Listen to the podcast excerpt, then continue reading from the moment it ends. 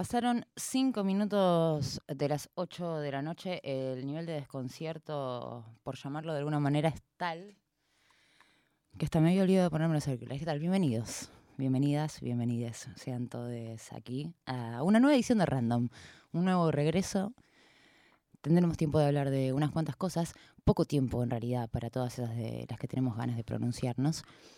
Especialmente una que en mi ausencia algo fue usurpado, se atribuyeron que la cuestión así de los redondos era del productor y sus amigues, y eso no va a ser de esa manera. Pero después lo vamos a hablar. Entre otras cosas, em, de todo lo que urge, de alguna u otra manera, recién empezábamos por ahí, como que un pequeño cable a tierra de cuando en cuando. Y a veces el sacudón tiene que ver con una noticia triste. En el caso de hoy, es de alguna manera, o de otras, la partida de Rita Lee. Una mina increíble, una artista del carajo, a quien creemos, creímos, era necesario por lo menos rendirle un pequeño tributo. Cantante, compositora, ultra rockera, ultra rockera, militante.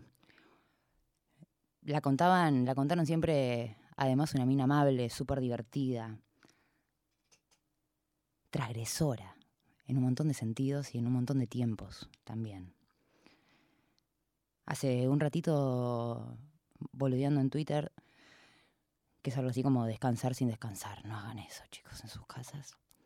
Me topé con un video de em, la democracia, en realidad Sócrates y algún que otro jugador de, de lo que fue aquella democracia corintiana subiéndose al escenario con Rita Lee y me generó una emoción enorme. Y siempre de alguna manera es como una especie de invitación a, a eso, a seguir invitando. El que no sepa qué carajo es la democracia corintiana, ya pónganse un Google, Sócrates, lean sobre, sobre eso. Pero sobre todo hoy, escuchen a Rita Lee, que creo que es una mina que puso la libertad como centro de todo en su arte, en su vida y, en su forma de, comunicarse, ni hablar de los mutantes, lo que Os Mutantes significa y significó para, para tantas generaciones. Hoy nuestro compañero Marquito Citadini, hace un rato hablando de ella, dijo lo así como que era la prueba de que el delirio y la belleza son perfectamente compatibles. Y yo no podría estar más de acuerdo. Se fue, cerró los ojos, entiendo, con una especie de justicia del amor que tiene que ver con que lo haya hecho en su casa, entre los suyos y rodeada de amor, del de verdad, de ese que sembró efectivamente a lo largo de toda su vida. Y, como todo lo que es infinito, Rita Lee igual se quedó acá para siempre.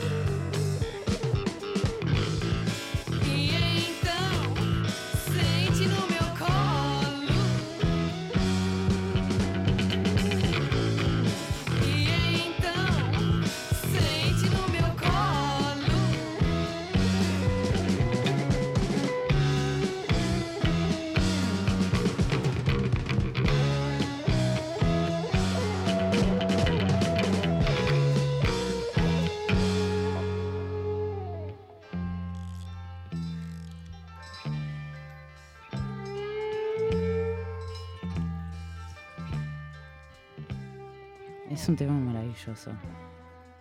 Supuestamente no iba a hablar yo en este momento, pero les dije, tengo ganas de decir.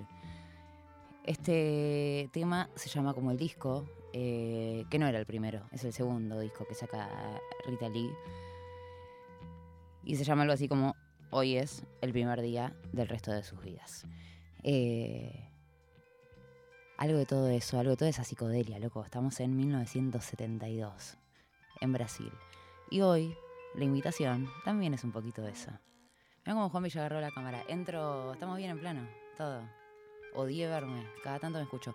Eso para que los, los viejitos como yo, que están en la radio, es porque estamos en streaming también. Vas a YouTube y ahí estamos en vivo. Recién entrando en calor. Recién intentando empezar a rendir tributo.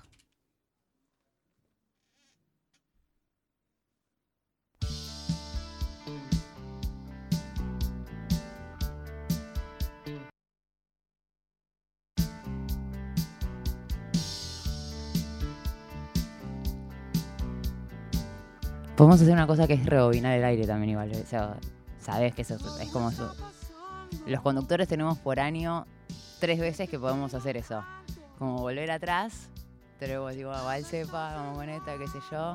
Es como algo que nace cuando hay un buen vínculo entre el operador y el conductor. Te dan como esos, así como un pequeño superpoder. Hasta ahora podríamos decir, Wessi, que Redondos, Flaco, ¿qué bandas estuvieron? Es un juego. ¿Qué bandas sonaron en todos los randoms? Los Stones, seguro. Y los de ahí, los... Qué básicos que somos. Qué básicos que somos cuando tenemos ganas, por favor.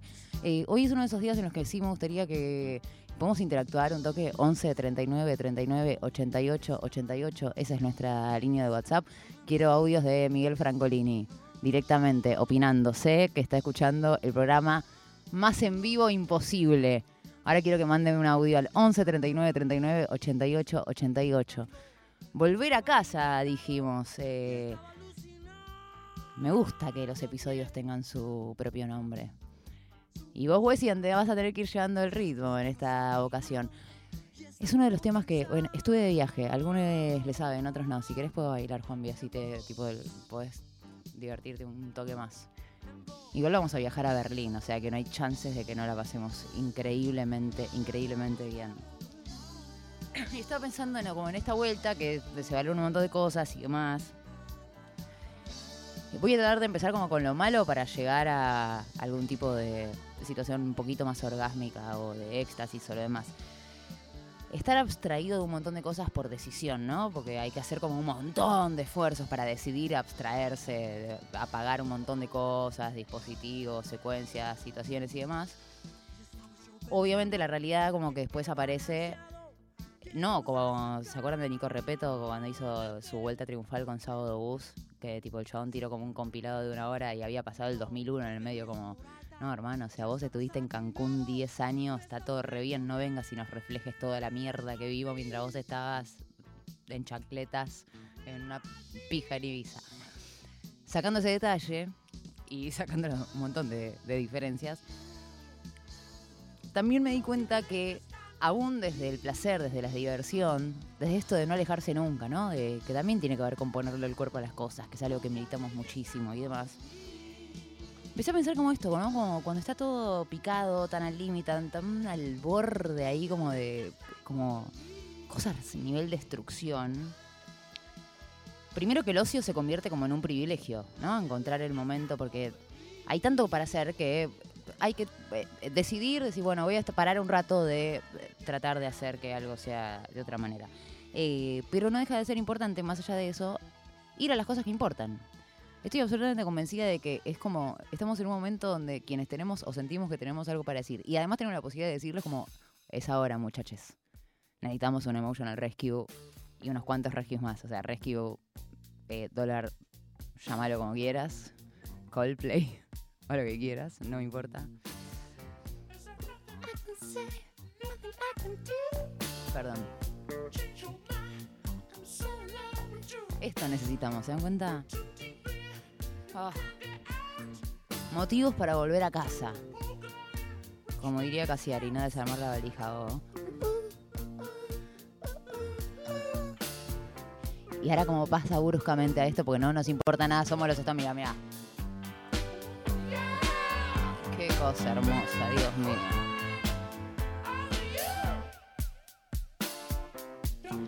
Y con este beat que medio que te invita a caminar y a recorrer. Hacía un montón que no caminaba tanto. Mi iPhone estaba como. Eh, amiga, ¿qué te está pasando con la cantidad de pasos que no son normales en el día? No me están dando las estadísticas. No hay nada de chat, no hay nada de llamado por telefónico. ¿Qué está pasando? ¿Te chorearon el teléfono, hermana? ¿Estás bien? ¿Estás viva? Me decía Steve Jobs. No, y hablando de esto, de ir a lo importante. Digo, aprovechar los espacios.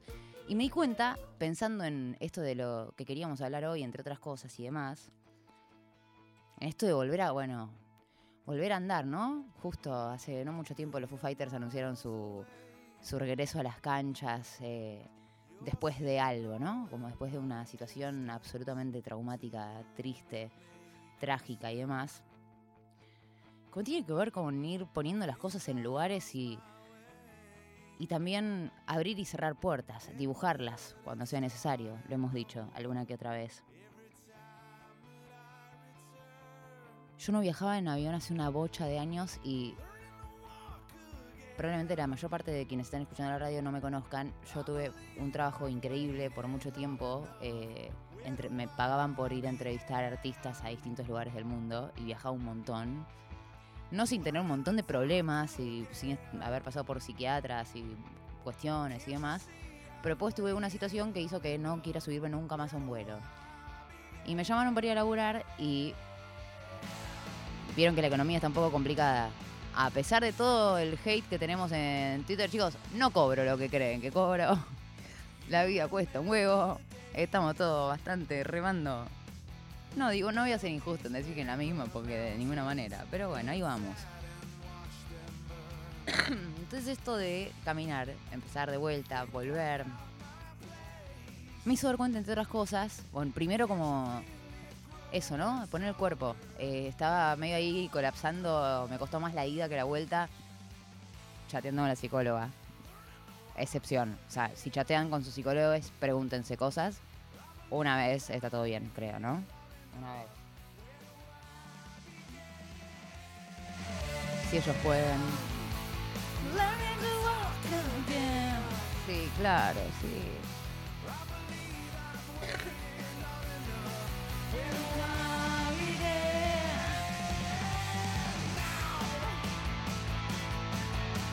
Momento y que suba. For the very first time. Por la primera, por una vez, la primera vez. ¡Dale, Dave!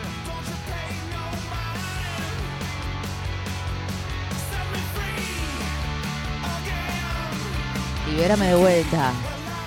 Por favor.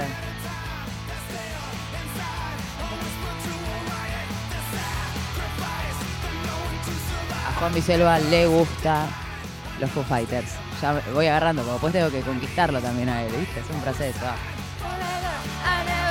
Y ahora bajamos. Todavía no.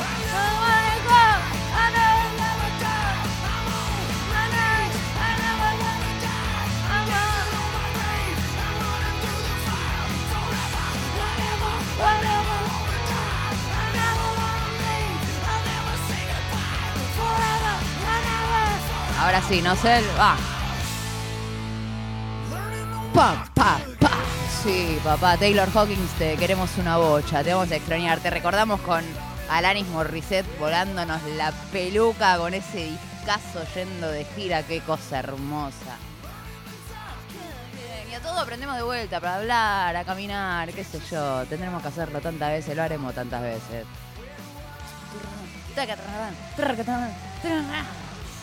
Sí, papá. Van a tocar en Brasil y les voy avisando porque ya recibí muchas preguntas porque tocan con Garbage y todo eso. Está re complicado, o sea, llame a su productor amigo si quieren que los Foo Fighters vengan a Argentina.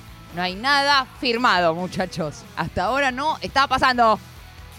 Esta comunicación es importante. Queremos que Garbage y Foo Fighters bajen de Brasil a Argentina. Es mucho más barato, muy fácil.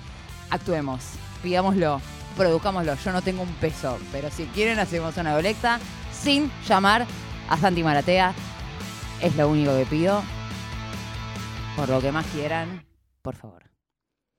Podemos seguir andando. Ay, qué. Y bueno, no, yo voy a. Es versión de John Jett. Qué cosa hermosa, te amo. Toda la vida. Quiero darte besos. Muchos. Entonces me fui de viaje. Me fui a trabajar. Me encantaría contarles sobre eso. En algún momento profundizaremos, pero eh, hagan fuerza, prendan velas 20-21 de junio, que hay una votación de un organismo internacional muy importante.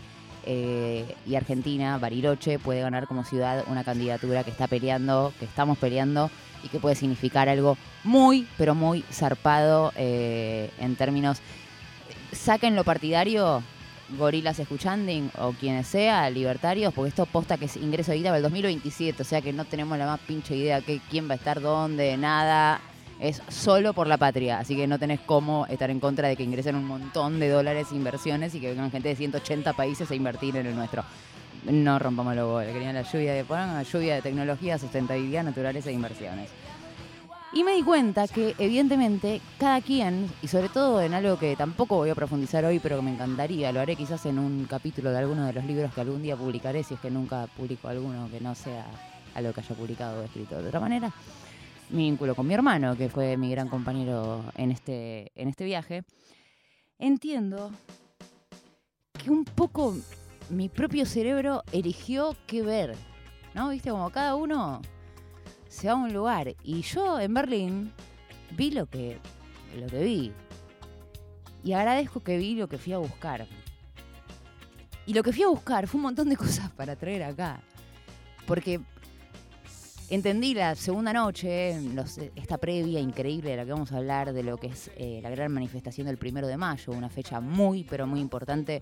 He usado, voy a decirlo de esta manera, he usado para explicarlo el 24 de marzo como ejemplo de lo más análogo posible, aunque no tiene nada que ver. Es como tratar de explicar, que también lo he hecho alguna vez, el fenómeno de una misa ricotera o de los redondos comparándolos con Grateful Dead. No tienen absolutamente nada que ver, pero en algunos puntos en común como para tratar de que alguien entienda contextos y situaciones particulares y, demás. Entonces, embebida de todo eso, lo primero que me pasó fue que ineludiblemente, tanto que hemos hablado de...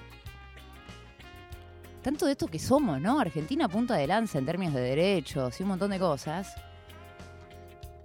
Ah, lo que dije, claro, chicos, esto nos está faltando en la ciudad, además de los espacios verdes. Un poquito de memoria. Hay algo en esa urbanidad donde pasaron cosas muy recientes como la Guerra Fría y la caída del muro en 1989. Yo estaba viva cuando se cayó, cuando tiraron el muro de Berlín. Juan Biselva está. Escuchame una cosa. Voy a sacarme ahora la foto que no me saqué en el muro porque estaba sola fumando uno. Perdona a quienes están escuchando sin ver, acabo de hacer como un futuro print page de el fondo hermoso que puso Juan Biselva.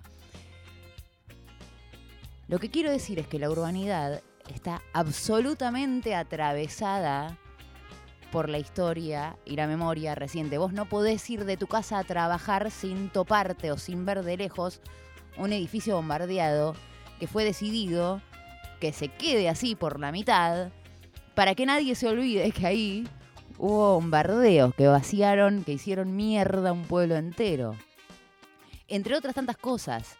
Pues está el holocausto, después si quieren vamos un par de siglos para atrás y hablamos de Napoleón, la puerta de Brandeburgo y un montón de cosas y la carroza que se chorearon. Es como una cuestión de, afán histórico que es como inabordable y a uno le dan ganas de ir quedarse siete años.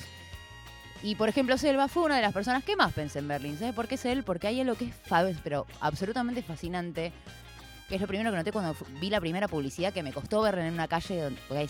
Berlín está lleno de mensajes. No hay nada que no tenga mensaje en ningún lugar. No puedes mirar al cielo sin que te esté diciendo algo. O sea, no hay forma. Y también estuve averiguando porque si son baratos los stickers, porque hay una cantidad de stickers de lo que sea. O sea, hay gente que le gustan. Era como, aguanten los espárragos. Bocha de stickers. O sea, alguien hizo miles y miles y miles de stickers de aguanten los espárragos y fue a pegarlos. Y así como de un montón de cosas. Y pocas veces me sentí tan libre también. Y hablábamos de eso. Las calles, las carteleras, la vía pública, los únicos que tienen que pagarla son los privados, que además tienen que hacer el esfuerzo de que su aviso se vea estéticamente más o menos berlinesco, que es una estética indefinible, solo lo único que puedo decir que tienen en común es que es genial, porque después hay 88.000 tipografías distintas, 88.000 colores distintos, formas, formatos y demás. Todo lo demás que ves en la calle, ¿sabes qué es? Una invitación a la cultura, loco. ¿Quién no quiere estar así? La vía pública es una constante cartelera de recitales, de shows, de obras de teatro, de muestras fotográficas, de exposiciones. Y vos te cruzás con los pibes que son ahí, los ves pegando los carteles y, y pedís uno y te dan uno y está buenísimo y es genial porque voy a tener la casa decorada espectacular sin haber pagado un peso con los 25 carteles que me traje.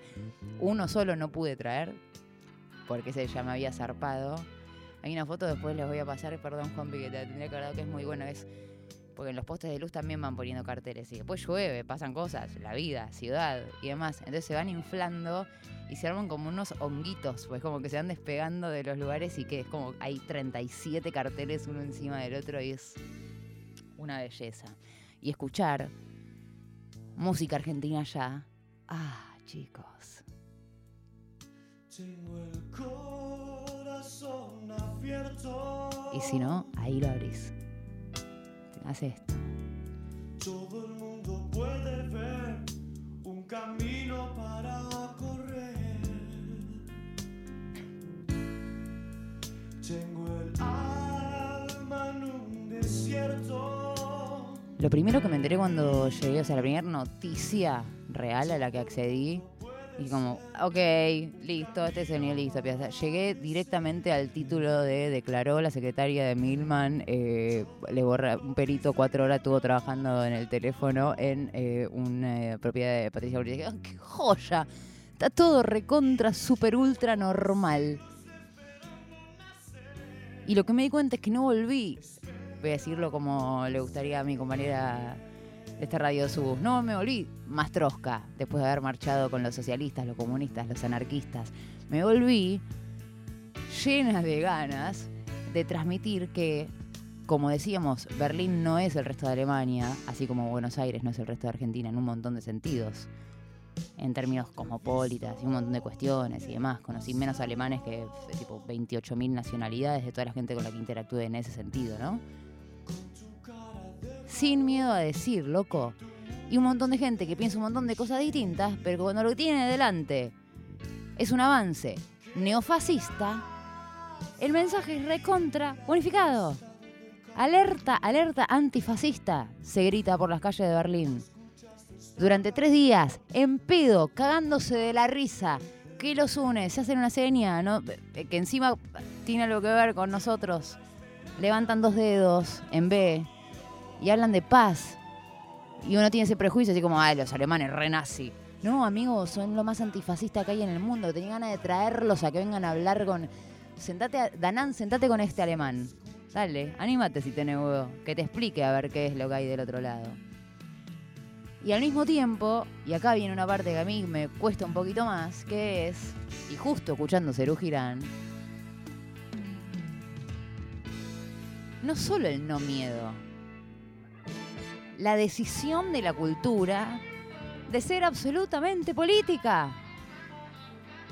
El 90% de las bandas tienen posicionamientos, dicen cosas sobre lo que piensan.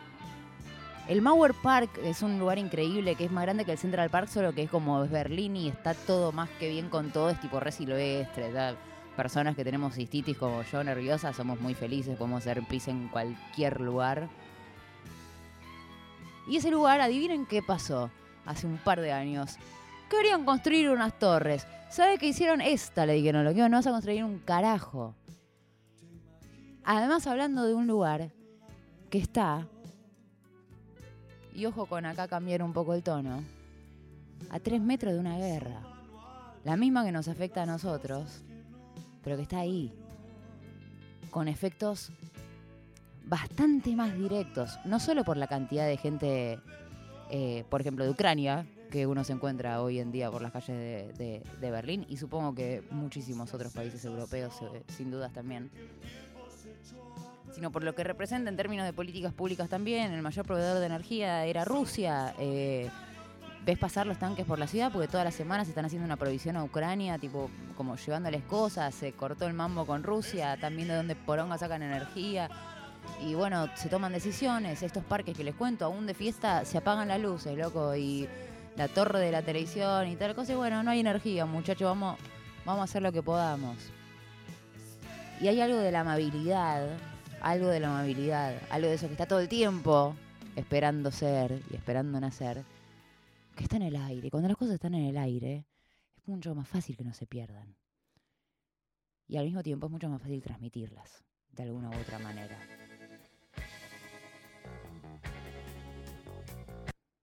Sí, lo que quieran, lo que quieran. 11 39 39 88 88, manga de logis. Acá tampoco estamos viendo.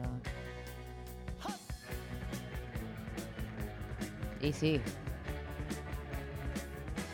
Igual si quisiéramos hacer un programa sobre Berlín, tendríamos que hacer todo tipo un nivel de tecno. O sea, pero tipo un punch a otro nivel. No es lo que está sucediendo. Pero les vamos a dejar la playlist de hoy, que es una. Creo yo, una. I'm not down. I'm not down. Esto es un poco. Podría ser de alegórico de muchas maneras. The Clash. I'm not down. Qué temazo. Qué divertido para tocar, por cierto. Abrimos 38 puertas, o sea, pueden hablar lo que quieran, chicos. Podemos hablar de lorazepam, clorazepam. Podemos hablar de. ¿Qué sé yo? Gorbachev. Iba a decir Gorbachev, Dios mío. Sí, y ¿sabes qué? Luna, una luna, una luna, ténganse preparada. ¿Se puede?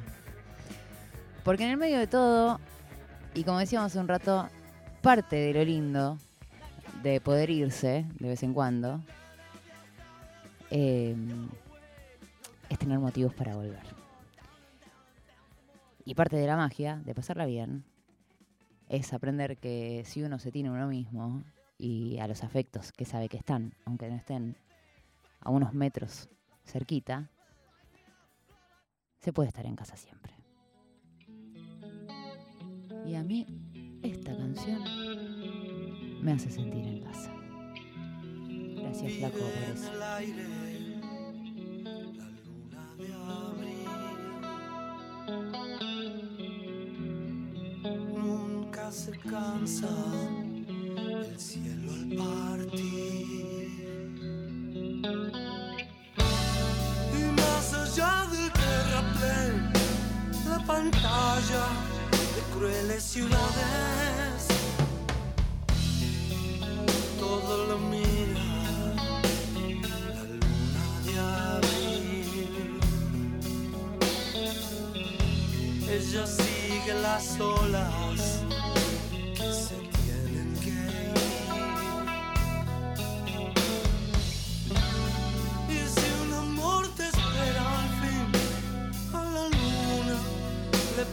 podrás decir.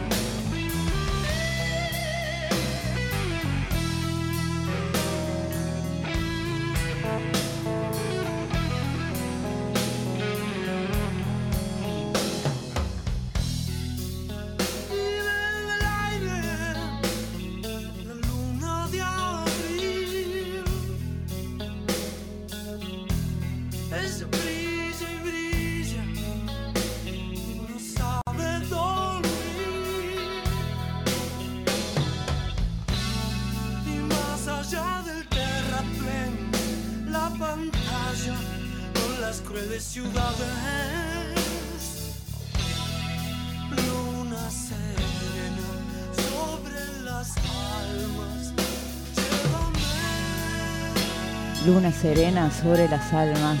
Llévame. Sí, vos sí, dale. Estás ahí, estás ahí pasándola bien, haciéndote el boludo. Todos trabajamos, haces cualquier cosa. Mirá lo que prepara. Pero Selva. No para de sorprendernos, chiques. Van a tener que bajarse la aplicación de YouTube y disfrutar también.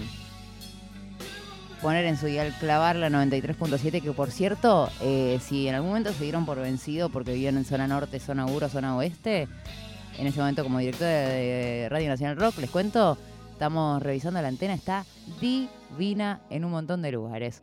El flaco Espineta le da paso a un tema que no tiene absolutamente nada que ver musicalmente, que me dicen que es muy Bon Jovi, pero es de una banda increíble, que tiene una tapa increíble y este disco cómprenselo en CD, pónganlo a todo volumen y sean felices.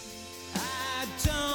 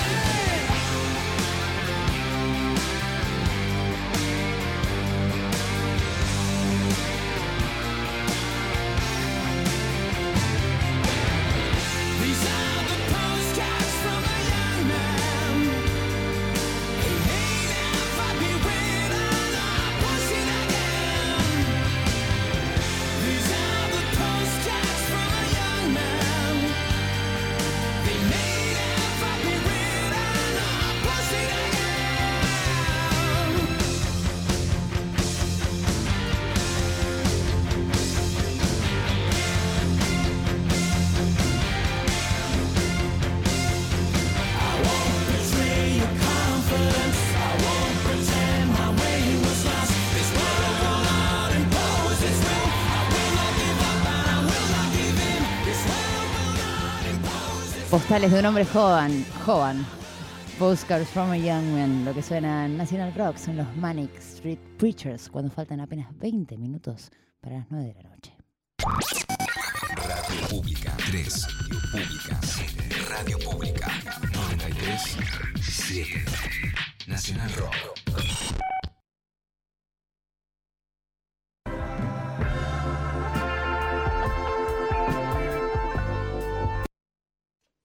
No debería hacer esto para, para no romper el clima, pero si Juan Biselva lo pide, yo estaría dispuesta a preparar, podríamos hacerlo con Ceci Elía, que lo ha hecho en alguna oportunidad, un acorio que involucre las distintas cámaras.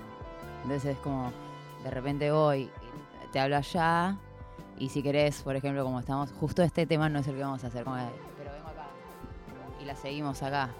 ¡Ey! Tiramos efectos, aparece el logo de Nacional Rock, ¿ves? Cero empieza a tirar magia. Podemos estar acá, podemos estar acá, podemos estar en todos lados. Prepárate. Ojo, Juanvi. Vengo con la coreo la semana que viene. Ya sabemos, eh, tenemos tema para el random del próximo martes y el de buenos comienzos va a quedar para el final. El primer random que pensamos que todavía no hicimos al aire. Cuando fui, eh, viajé dos veces a Europa. Esta fue la segunda. La primera fue cuando tenía 20 años. Me fui con mi hermana, tenía 15. Lo pienso ahora, lo hablé en terapia también. Dije, ¿cómo carajo se les ocurrió? Éramos, una, éramos muy chiquitas, sueltas por Europa, en Ámsterdam y otras cuestiones. Y yo, que era una persona re distinta a la que soy ahora, me llevé un Discman y me llevé, por supuesto, que mi edición de The Wall original. Y una de mis actividades fue ir al East Side Gallery, que es eh, en Berlín la parte de- donde más pedazo de muro largo queda, donde están todas esas pinturas muy famosas, esas postales que seguramente habrán visto. Y escuché The Wall entero, sola ahí llorando, adolescente, 19 años, tipo, aguante el rock and roll y todo. Todavía no había nacido Duki, ¿entienden? Era otro mundo, chiques. Pasaban otras cosas. Y había una carga muy fuerte ahí, ¿viste? Y volviendo a lo que hablábamos hace un rato, pensando también en esta obra magistral que estamos escuchando, ¿no? Como lo que ha significado. La vi hace poco de vuelta, debe ser una de las películas que más veces vi en mi vida. Y por suerte no pierde validez. O sea, entiendo que por ahí algunas cosas de gráfica y demás que nos recontra sorprendían con esas animaciones que no podían ser y ultra sexuales y al mismo tiempo con un contenido, bueno, muy fuerte.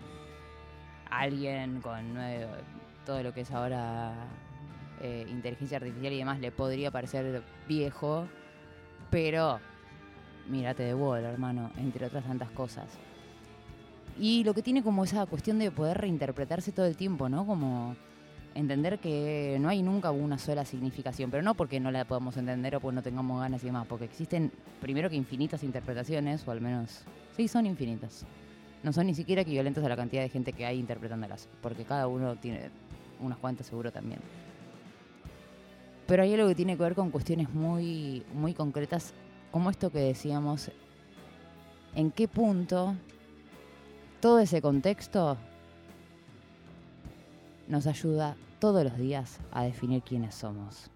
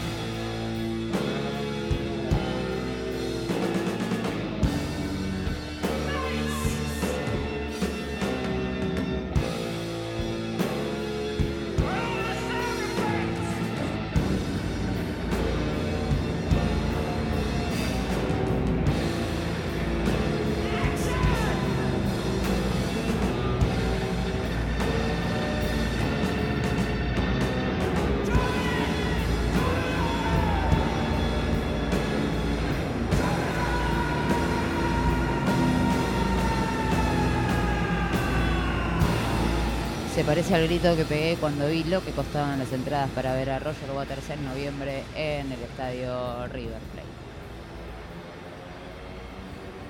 Pero no me voy a perder. ¿Cómo, cómo, cómo uno se pierde de esto? Un poquito de Berlín en este random.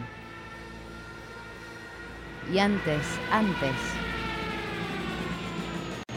de ir a la próxima estación, una bellísima canción. Nick Drake, La luna es la misma para todos, chicos. Y cuando está rosa, préstenle una especial, especial atención.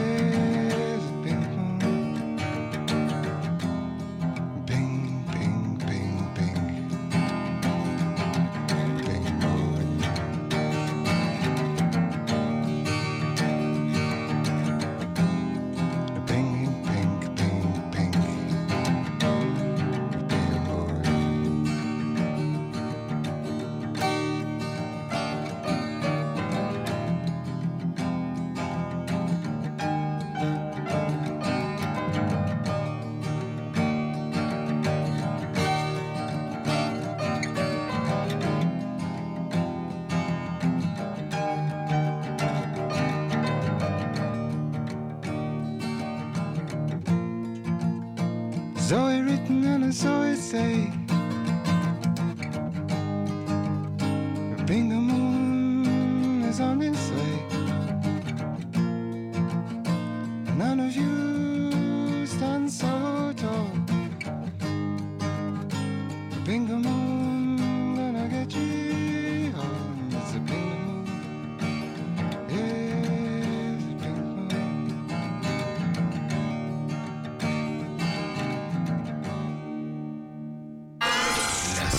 Nacional Rock 937.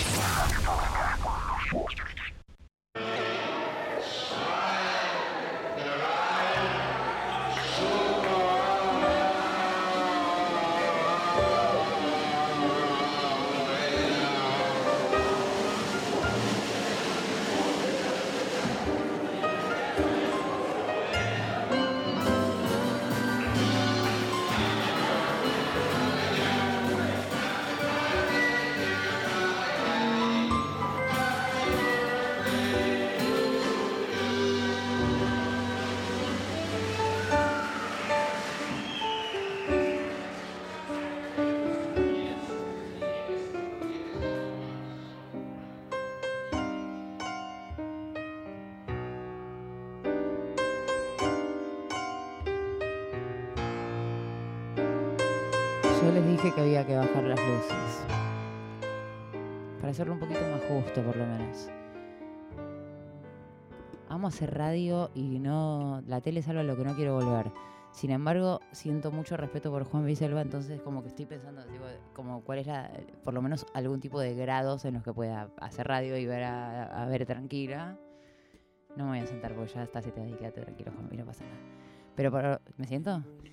Pero que por lo menos tengas como un, un mini ángulo, ¿no? Algo para ver.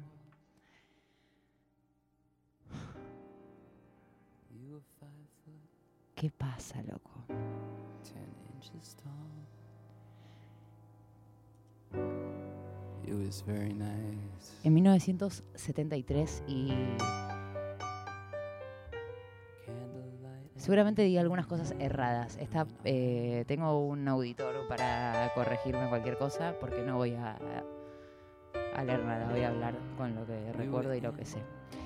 1973.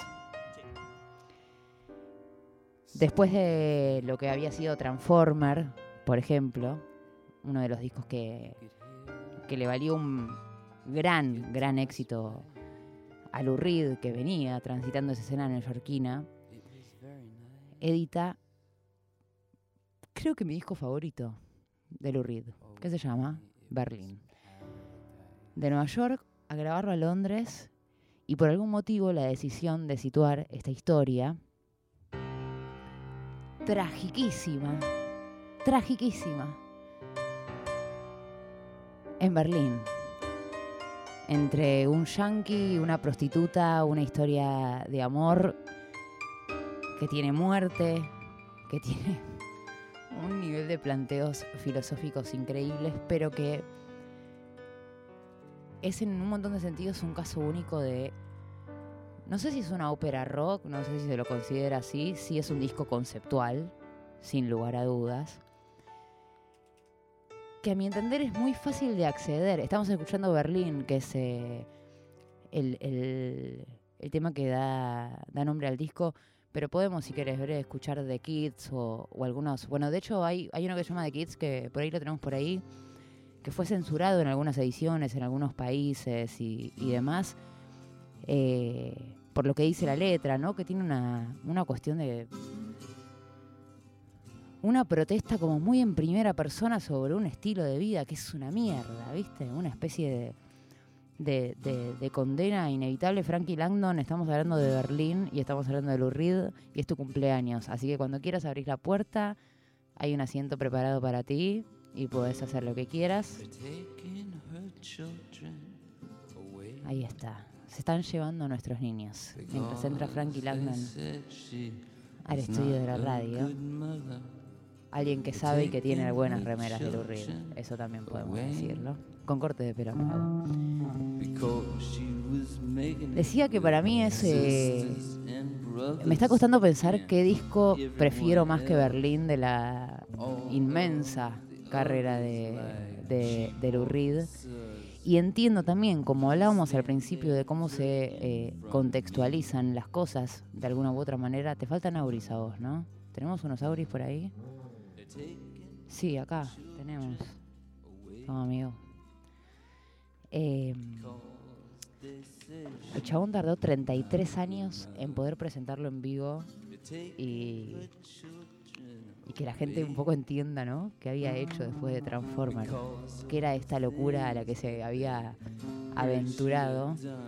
Y 33 años creo que lo dio y son literales porque fue en el 2006 cuando lo tocó por primera vez como disco en vivo. Lo hicieron mierda. Está por ahí dando vueltas en internet. Si quieren, voy a intentar publicarla después. eh, la crítica de Rolling Stone cuando salió. Ah, ¿le dieron a ese disco? Lo hice. Igual que a Zeppelin 2, igual que un montón de, de discazos que después, por supuesto, que con el tiempo fueron apareciendo entre los mejores 10 discos de la historia. Eh, ¿Lo tenés, no? pero a Berlín lo hicieron mie- ¿Qué cosa? El disco en vivo. ¿Este? La versión en vivo 30 y pico de años después. No. En disco no. ¿No? Qué malo. ¿La trajiste? Sos un choto. Frankie Langdon en este momento está agarrando. Sos un. ¿Qué persona? ¿Qué persona? Me lo agarraron los chicos y le rompieron el... Esa es la tapa, esa es la tapa. Sos como yo, los guardas con etiqueta, todo. No me vas a sacar ninguna de todas estas. Ay, chicos, pesa. Es tuyo. No, de ninguna manera. Ahora lo vamos a hablar fuera de aire. Es difícil de conseguir ahora. Es muy difícil de conseguir este disco. Pero como no colecciono vinilos, Estás loco, Frankie Langdon. sé que te gusta mucho. 15 y 16 de diciembre del 2006, grabado en Brooklyn, New York City y producido por... Esto es hermoso, pero me parece que también es como una vuelta de tuerca medio poética. Quien produjo este recital en vivo fue el mismo productor del disco. Bob Ezrin, Exactamente. The Wall. Eh, ¿Vieron cómo todo tenía que ver con todo? Estaba todo. Y venimos hablando de Berlín, Franquito, un poquito. No escuchando música berlinense, eh, porque también nos dimos cuenta que no conocemos tanta música de Berlín. Vamos a escuchar Lejos de Berlín. Pero- Fito Páez. Pero trabajamos en Nacional Rock. o sea Estamos lejos de Berlín. Estamos Es- lejos de es Berlín. Una gran verdad. Eh, ¿Te gusta, Franquito? Este, ¿qué, qué te pasa con Berlín de, de nuestro querido Lu? Es un disco. Primero que ser un disco así conceptual, de un tipo que venía de grabar eh, dos discos, uno muy rockero que pasó inadvertido y otro tan importante como Transformer, Que no pasó inadvertido. que no pasó inadvertido y que es como el- la revancha después del, del, del trago amargo de la separación de Velvet y con Bowie en su mejor momento, porque muchas veces para un artista como, como en ese momento Bowie, hacer además de un hit propio el hit de otro, este, habla muy bien de él, Totalmente. de él, de Ronson. Bueno, No, pero es verdad que también es el momento, perdón, Frank, en el que Bowie, como que ese Transformer de Lou Reed es lo que Bowie estaba recontra encarnando. Sí. Entonces ahí hay como una escisión en este disco de Lou Reed de yo voy a ir por acá. Como esta parte te, esta parte te queda a vos por ahí, ¿no? Sí, y hace esta cosa sórdida. Es un disco muy oscuro, Berlín, una historia que. eh, entre solitaria, desgarradora, es, es como una. Dicen que Ian Curtis estaba escuchando. ¿Qué disco estaba escuchando cuando murió? Eh, ay. Iggy Pop de Idiot. De Idiot. Bueno, eh, se equivocó. era este. Tenía que escuchar Berlín. Lou Reed no, no, no quiero, O no sea, quiero ni con The ahí, Idiot pero- debe haberlo dudado un poco más. Qué feo lo que estoy diciendo, pero digo, eh, Berlín er- es el disco, si te agarra mal parado, es un disco muy, muy, muy, sin entrar en eso, quiero decir, es un disco que pinta esa, esa postal. Es terrible, es desgarrador. Es desgarrador. Es desgarrador. No hay ni un poco, no de Satellite of Love, no hay un poco de rock and roll, ni de estribillo, ni de arriba. Y tiene las dos Caroline Says, que son una más linda que la otra. Una era Stephanie Tenemos, Says. tenemos la 2, Caroline 6-2, por ahí, que es...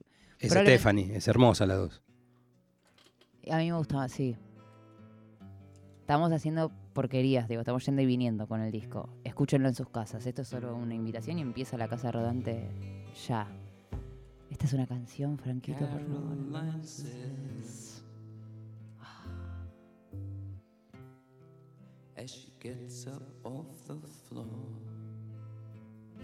Igual hay una belleza acá. Como que hay una esperanza. Yo decía, volviendo de esa situación de Berlín y qué me pasó, y, y voy a aprovechar para ya ir dándole pie a que Frankie se quede en su horario y en su espacio.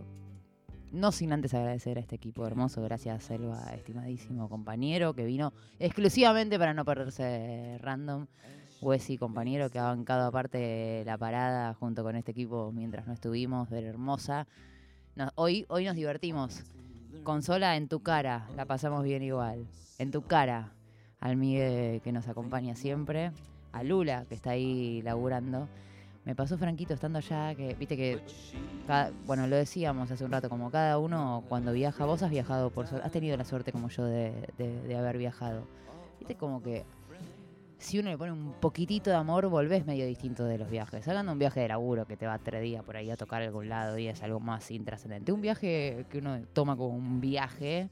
En general, la gracia es volver como con alguna que otra chispita encendida distinta, ¿no? Sí, es la diferencia entre viajero y turista. Hermoso. Me identifico tanto más con el primero. tanto más. Igual un poco de turismo de vez en cuando. Un, un ratito. Un ratito de ir a Humana en Berlín, que es el lugar de ropa vintage, donde conseguí mi 501 papá al fin, la concha de la lora. Hace 10 años que lo estoy buscando. Frankie sabe de lo que estamos hablando. Cosas difíciles. Como el disco de, de Lou Reed. Eh, bueno, me pasó esto. Estaba en esta cosa obsesiva. Recién conté que cuando fui a los 19 años me escuché de vuelo entero, me había hecho, una playlist y llevé los discos grabados con las canciones que quería escuchar sentada en el muro de Berlín y demás. Que en este disco está una de mis canciones favoritas. O sea, además de que una- está, en una, está una de mis favoritas históricas. Y que por ahí rebate un poquitito tu argumento de no todo está tan mal. Que es Men of of Good Fortune. Ah, menos Good Beginnings. Sí, sí, sí. Eh, nos vamos a, empezar a despedir con este tema. Sigue National Rock, sigue La Casa Rodante, pero esta canción en particular, que empieza así, medio que habla como, ¿no? De, de los ricachones y demás. Los hombres grandes por unas, eh, muchas veces tienen la, oportunidad de hacer caer imperios, mientras que los hombres de, de barrios bajos, sería, ¿no? Muchas veces no pueden hacer nada. Y va a construir Lou Reed con esta furia también. Como esperan que el padre se muera para cobrar la herencia, mientras los otros solamente lloran y beben.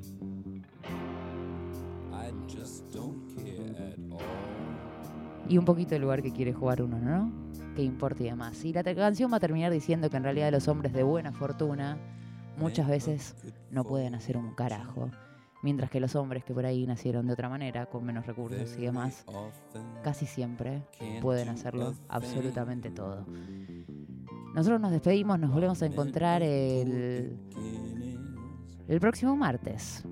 ¿Qué viene hoy en la Casa Rodante, Frankie Fran? Mira, a propósito de este disco, mayo de 1973.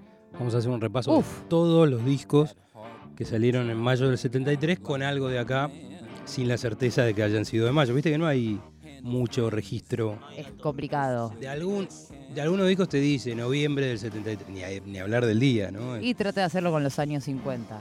Mamita. Pues capaz que es más fácil si porque vas a son pelo, simples. si sí. vas a pelo, no, no a pelo a caballo, digo, si vas este, a la revista, es te tenés que buscar los números y dice, salió y está la crítica y ahí le podés llegar a pegar. Que Más o menos a, a la fecha. Sí. Eh, qué bueno que el 73 haya sido un año tan prolífero, o sea, tan una mierda para vivir en la Argentina, pero a la vez tan prolífero en términos musicales, porque da para hacer, si querés, Sí. creo que de día de la cantidad de discos increíbles. Impre- eh, Bueno, son los que están cumpliendo 50 años este año. Hoy tenemos Kevin Ayers, tenemos... Sonó Nick este, Drake hace un ratito, un, ¿Sí? un familiar. Bueno, y también va a estar este Mike Oldfield, que había tocado en el tercer... Ahora vamos a hablar de eso, vamos a hablar de Gong. Este, bueno, música de mayo del 73. Novedades que ya Amo cumplen que sea- 50 años. Me encanta que sea mayo. Quiero decir antes de irnos que esto que estamos escuchando, además de lo que cerramos yo en algún lado me anoté quiénes eran los músicos de este disco, porque es una locura total. A ver si se los acuerdan todos. Eh, ¿A quiénes llamó? Bueno, vos Esrin como productor tocó Jack Bruce, bajista de Cream, Sí. Ainsley Dunbar en la batería era, entre otras personas, eh, baterista de Frank Zappa durante muchísimo tiempo. Después fue baterista también de Whitesnake, que fue el baterista de Jefferson Starship, de Journey y demás. Eh, Steve Hunter, que es el que hizo la intro de Rock and Roll Animal, Sí. de, de también. Y Tony Levin. Un chabón que tipo inventó una forma de. inventó un instrumento en realidad, el, el- el stick, esa cosa extraña y demás. Más o menos la banda con la que además Lou Reed eligió. Creo que evidentemente le esperaba otra cosa también al, al sacar este disco. No estuvo contento con este disco y bueno, Eh, lo guardó. Se peleó un montón. Sí. Y bueno, y Frankie trajo la reconciliación. Mirá, mirá, eh, mirá el cuadro, Celita, para ver que quede la misma, más o menos como el mismo tamaño. Sabés que lo compré en Brooklyn. Y yo cuando caminaba por Brooklyn, no sé cuántas veces estuve en Brooklyn, pero caminaba por Brooklyn siempre con la esperanza, vos pensás que eso creo que salió en el 2008, sobre los shows del 2006, y siempre tenía la esperanza de cruzármelo. Es como que me da, no sé, eh, que, eh, entrar a, Edel, a Edelweiss y cruzarte a Pinti, Claro, que era algo habitual, así. o a Chisito Winograd no sé, en Tabac. Entonces, o ahora Andrelo. Yo caminaba por Lurid con esa esperanza, de un día me lo voy a cruzar, porque Brooklyn, y nada que ver, el tipo vivía- estaba haciendo yoga en los Hamptons. ¿Por qué o no, ¿cómo se llama? Tai? Chi.